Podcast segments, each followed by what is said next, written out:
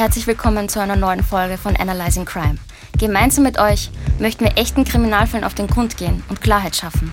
Was verbirgt sich wirklich hinter den Kulissen? Und wie läuft Crime heutzutage in Österreich ab? Analyzing Crime klärt auf. Warnung! Wir behandeln sensible Themen aus der Kriminalwelt. Vor allem solche wie Gewalt in sämtlichen Formen, Mord und Entführung. Wenn du mit solchen Themen nicht umgehen kannst, dann raten wir dir, jetzt auszuschalten. Zum Schutz der in unseren behandelnden Fällen vorkommenden Opfer haben wir die Namen jener geändert. Und jetzt wünschen wir viel Spaß und gute Unterhaltung bei Analyzing Crime. Geplant oder einfach passiert? Willkommen zurück zu einer weiteren Folge von Analyzing Crime. Beim letzten Mal haben wir uns die Frage gestellt, wie Estebalis gehandelt hat. Kurze Erinnerungsauffrischer. Estebalis steht in ihrer Wohnung. Auf dem Schreibtischsessel sitzt ihr bereits toter Ex-Mann, den sie zuvor versucht hatte zu verbrennen als plötzlich die Feuerwehr bei ihr klopft. Der Gestank muss die Nachbarn stutzig gemacht haben. Heute begrüße ich wieder Kathi. Was denkst du, hat sie gemacht und was hättest du an ihrer Stelle gemacht? Ja, so abgesehen davon, dass ich mir sicher bin, niemals in so eine Situation zu kommen, kann ich den Gedanken schon gut nachvollziehen, jetzt alles zu tun, um den Mord zu verduschen. Sie war sich ja schon ihrer Sache sicher, nicht die Polizei zu informieren. Tatsächlich hat sie den Feuerwehrleuten die Tür geöffnet. Keine zwei Meter neben mir saß immer noch die Leiche von Werner W. Sie versicherte der Feuerwehr, dass keine Gefahr bestand und sie nur beim Kochen Öl angebrannt hatte. Nachdem die Feuerwehr gegangen war, war sie voller Entsetzen. Sie musste jetzt handeln, aber sie konnte nicht. Also verließ sie für mehrere Tage den Tatort und ging wieder zu dem Atomphysiker. Ein Akt der Verzweiflung. Sie verlässt also wieder die Wohnung und lässt die Leiche zurück. Ja, sie kam erst nach einigen Tagen zurück. Schon im Treppenhaus roch es nach Verwesung. Gott sei Dank dachten die Nachbarn, dass sie wieder Fisch gekocht hatte. Als sie zu ihrer Wohnungstür kam, entdeckte sie bereits eine Pfütze aus einer Mischung von Blut und Leichenwasser. Da es zuvor ein paar warme Frühlingstage gab, war der Verwesungsprozess der Leiche schon weit fortgeschritten. Sie musste sich also erst einmal übergeben. Was nun? Eine Lösung musste her. Schließlich beschloss sie, in den Baumarkt zu fahren und besorgte sich dort eine Hydraulikmaschine, mit welcher sie die Leiche heben und bewegen wollte. In ihrer Wohnung befand sich eine große Tiefkühltruhe. Sie baute die Hebemaschine neben dieser auf und spannte den Toten darauf ein. Leider scheiterte der Versuch, da die Seile rissen und der Leichnam zu Boden krachte. Das heißt, sie hat jetzt versucht, den gesamten Leichnam einzufrieren. Funktioniert nicht. Was macht sie dann? So war es. Schließlich musste sie einsehen, dass sie eine andere Schiene fahren musste und besorgte sich eine Motorsäge. Noch vor Ort im Geschäft ließ sie sich eine Einweisung zur Verwendung der Säge geben, da sich die Mitarbeiter anfangs über sie lustig machten und meinten, sie könne diese nicht alleine bedienen. Wieder zu Hause angekommen, begann sie die Leiche ihres Ex-Manns zu zersägen. Sie hatte wie automatisch gehandelt, als sie die einzelnen Körperteile von Werner W. zuerst in Plastiksäcken einhüllte und anschließend in die Tiefkultur gab. Danach vergingen zwei Jahre. Jetzt hat sie, wie ich finde, auf eine grausame Art und Weise geschafft, die Leiche zu beseitigen und lebt, das muss man sich mal vorstellen, über mehrere Monate mit ihrem eingefrorenen Ex-Mann unter einem Dach. Die beiden hatten ja ein relativ öffentliches Leben. Mit einem Eissalon hat man Stammkunden, man wird gesehen. Daher muss doch irgendwann einmal die Frage aufgetaucht sein, wo Werner eigentlich ist. Zu deiner ersten Frage, ja, sie hat anfangs dort einfach weitergelebt, hat aber versucht, so wenig wie möglich Zeit in dieser Wohnung zu verbringen. Werner wurde nie offiziell als vermisst gemeldet, da sie angab, er habe sich einer Sekte in Indien angeschlossen. Das hat man ihr anscheinend abgekauft. Natürlich kam es irgendwann dazu, dass sie umziehen musste, weil ihre Wohnung gekündigt wurde. So musste sie die Einzelteile von Werner W. wieder aus der Tiefkultur nehmen und betonierte diese dann in Wannen ein. Der Kopf ihres Opfers war leider am Boden der Truhe festgefroren und so musste auch die gesamte Truhe zubetoniert werden. Unwissende, hilfsbereite Menschen haben ihr schließlich geholfen, die ganzen Wannen und die Truhe in den Keller des Eisgeschäftes Schleckeria zu transportieren. Ja, man muss dazu sagen, dass sie ihren Helfern erzählt hat, dass ein böswilliger Kunde aus Rache für was auch immer ihr die Eiswannen zubetoniert hat und sie wollte diese Wannen als Beweis aufheben. Eine gute Ausrede, weil ansonsten würde ja niemand verstehen, warum man einbetonierte Eiswannen oder eine zubetonierte Kühltruhe aufbewahren möchte. Um vielleicht noch mal kurz zur Tat selbst zurückzukommen, hat sie eigentlich geplant, Werner W. zu erschießen?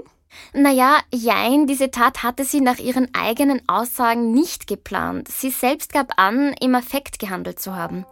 Also hat sie meiner Meinung nach eigentlich Totschlag begangen, wobei so etwas immer extrem schwer einzuschätzen ist.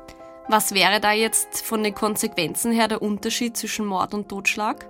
Schauen wir wieder einmal ins Strafgesetzbuch. Im Paragraph 75 haben wir Mord. Sinngemäß heißt es, Wer einen anderen tötet, ist mit einer Freiheitsstrafe von 10 bis 20 Jahren oder mit einer lebenslangen Freiheitsstrafe zu bestrafen. Wenn wir uns folgenden Paragraphen anschauen, das ist dann der Paragraph 76 Totschlag. Wer sich in einer allgemeinen heftigen Gemütsbewegung dazu hinreißen lässt, einen anderen zu töten, ist mit einer Freiheitsstrafe von fünf bis zehn Jahren zu bestrafen. Also was bedeutet das? Ich habe den Totschlag begangen, wenn ich zum Beispiel mit meinem Mann streite und dabei in Rage bin und mich in dieser Phase dazu hinreißen lasse, Gewalt anzuwenden, welche dann tödlich endet. Das wäre dann quasi Totschlag und was wäre dann vorsätzlicher Mord?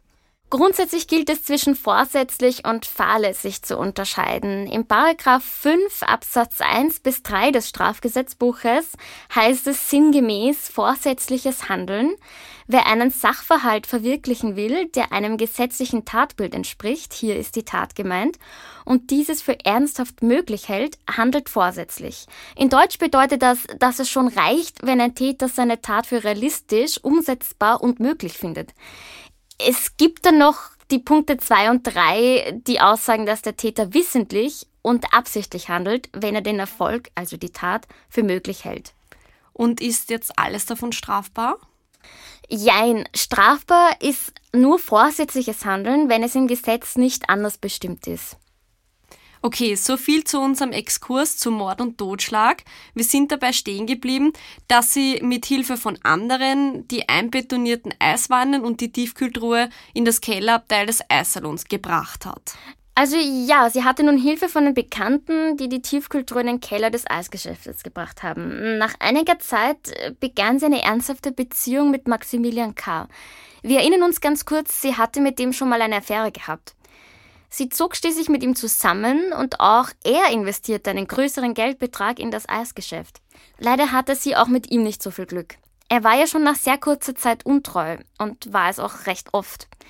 Sie ließ sich durch Maximilian K. zu einigen Schönheitseingriffen hinreißen, da er meinte, sie hätte viel zu dünne Lippen, weshalb sie sich einer Lippenvergrößerung, Nasenverkleinerung und einem Facelifting unterzog.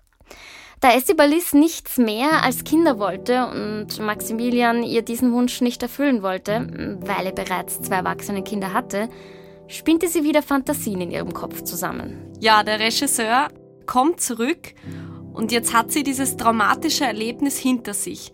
Sie hat ihren Ex-Mann erschossen, mit der Motorsäge zersägt. Sie hat ihn eingefroren, anschließend einbetoniert und transportiert. Und anstatt jetzt einfach eine Trennung in Erwägung zu ziehen, tut sie was?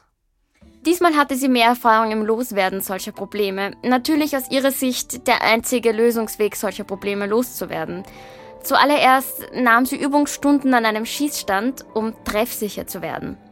Sie besorgte sich eine weitere Motorsäge in demselben Geschäft, in dem sie einst die erste gekauft hatte. Ebenso kaufte sie Plastikfolien und Beton zum Selbstanmischen.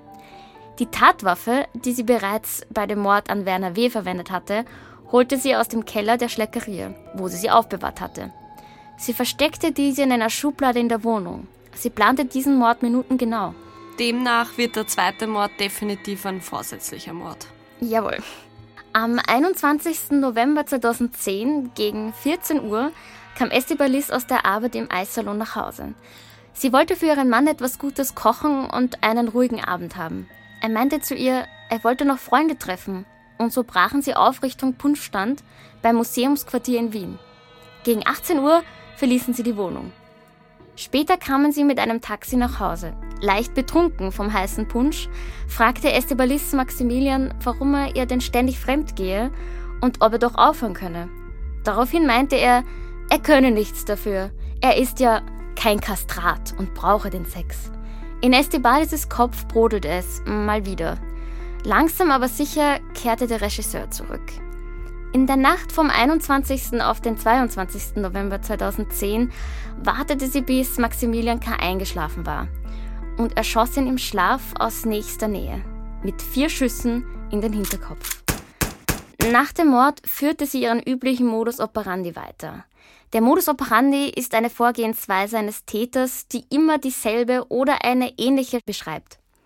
Sie ließ also die Leiche erstmal einen Tag liegen und lebte ihr Leben erstmal weiter. Sie ging am nächsten Morgen zur Arbeit in den Eissalon. Und wieder reagiert kein Nachbar auf die Schüsse. Ich war mal so frei und habe mir im Kalender angeschaut, welcher Tag der 21. November 2010 war. Und zwar war das ein Sonntag. An einem Sonntag in Österreich kehrt eigentlich Ruhe ein. Man darf zum Beispiel in der Wohnung keine Bohrmaschine benutzen oder seinen Garten nicht rasen mähen. Sie spricht aber selbst im Nachhinein davon, wie viel Glück sie eigentlich hatte, während der Taten nie erwischt worden zu sein. Als sie zurückkam, kleidete sie das Schlafzimmer mit Plastikfolien aus. Natürlich, um anschließend Spuren einfacher beseitigen zu können. Dann fing sie an, den Leichnam von Maximilian K. zu zersägen, packte die Teile wieder in Plastiksäcke, mischte Beton selbst an und betonierte die Gliedmaßen in Eiswannen ein. Den Thorax betonierte sie in einen Trolley. Alle mit Beton gefüllten Gegenstände wanderten dann wieder in den Keller der Schleckeria, genauso wie die Tatwaffe. Die blutgetränkte Matratze zersägte sie in kleine Teile und entsorgte sie im Haushaltsmüll. Das Bettzeug wusch sie in der Badewanne und entsorgte es ebenfalls. Was hier vielleicht noch spannend ist, ist, dass sie zu dieser Zeit ihr Bruder aus Spanien besucht hat. Und zwar, weil sie der Familie erzählt hatte, dass ihr neuer Mann sie nun wieder verlassen hat und ihr Bruder war da, um ihr Trost zu spenden. Und diesmal fragt sie ihn, ob er ihr helfen würde, die Betonteile in den Keller zu bringen. Sie erzählt ihm natürlich wieder dieselbe Geschichte, und zwar, dass ein boshafter Kunde ihr diese Wannen aus Rache zubetoniert hat. Sie hat sich insgeheim gewünscht, dass ihr Bruder erkennt, was hier gerade passiert, also ihre Straftat ans Licht kommt, aber es passiert gar nichts. Und sie brauchte jetzt wieder eine passende Geschichte, wo ihr zweiter Ehemann nun hin ist. Dieses Mal fiel es auf, dass er verschwunden war. Sie musste also das einzig Vernünftige aus ihrer Sicht machen. Ihn nach vier Tagen vermisst melden.